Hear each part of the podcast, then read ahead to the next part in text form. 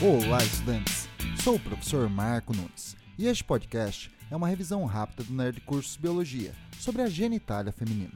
A espécie humana é dioica, pois possui os sexos masculino e feminino separados.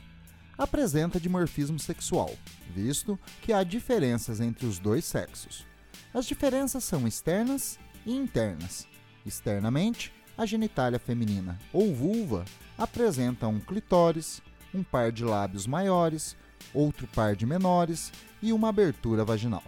O clitóris tem função excitatória, possui a mesma estrutura do pênis, sendo inclusive erétil. Os lábios maiores são externos, possuem pelos e tecido adiposo. Os lábios menores são mais finos, sem pelos e com pouco tecido adiposo. Os lábios são estruturas de proteção.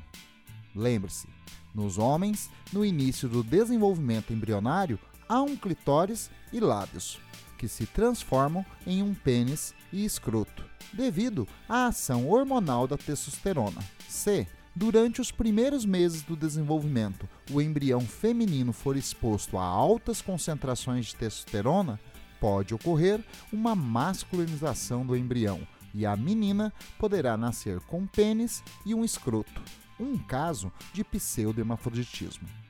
A abertura da vagina é a saída do canal vaginal, um canal que serve à entrada do pênis durante a relação sexual, a saída do fluxo menstrual e do bebê durante o parto. A abertura da vagina pode possuir uma prega, chamada ímen. Quando presente, geralmente se rompe durante a primeira relação sexual.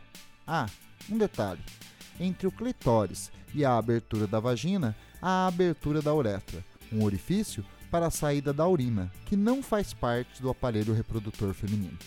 Bom, é isso aí. Continue firme nas revisões do Nerd Curso Biologia e bom estudo!